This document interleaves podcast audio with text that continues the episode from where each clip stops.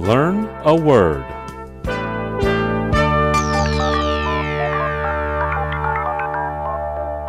今天我们要学的词是 Devaluation. Devaluation is spelled D E V A L U A T I O N. Devaluation. devaluation 的意思是贬值。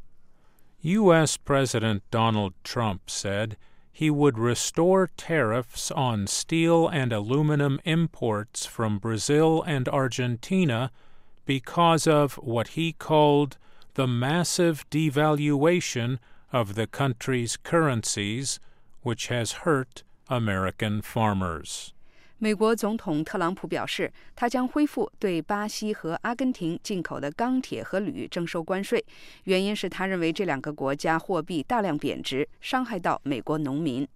The governor of China's central bank, Yi Gang, said recently that China would maintain a normal monetary policy and would not get involved in competitive devaluation in an effort to improve the country's slowing economy.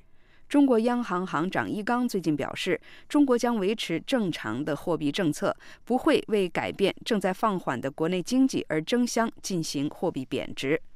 好的，今天我们学习的词是 Devaluation. Devaluation. Devaluation.